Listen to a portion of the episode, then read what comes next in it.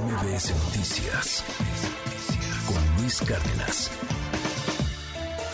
Recomendaciones del séptimo arte con Saúl Arellano.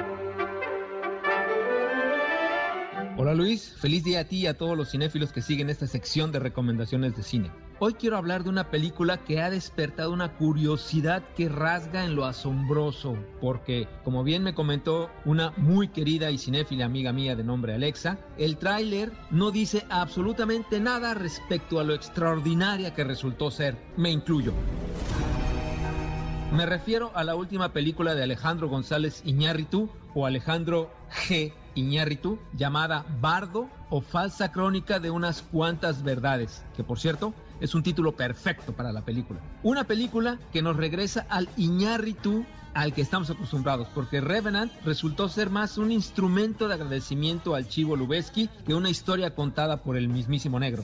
Es así que Bardo, desde el subtítulo, marca la narrativa del filme en algo que desde mi punto de vista es una apreciación de un documento bien realizado al así soy, así es mi cine y qué, lo cual yo agradezco infinitamente.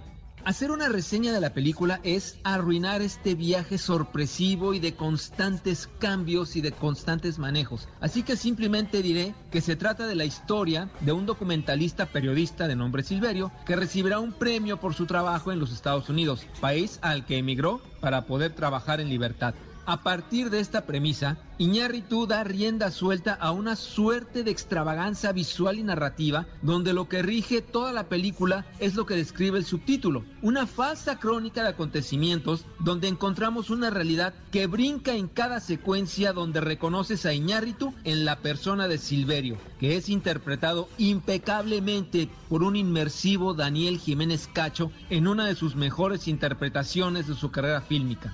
Podrá decir, y en esto me la voy a jugar un poco frente a la opinión del espectador, más bien, voy a decir que Bardo es una película tan íntima como fue Roma para Cuarón, Belfast para Branagh y Los Fabelman para Spielberg solo que llevada en un viaje que no es nostálgico, sino muy presente de cómo Iñárritu asume no solo el cine, sino como él visualiza el cine en una narrativa en la que no podemos evitar pensar en un Fellini, en una Escola o en un Terry Gilliam.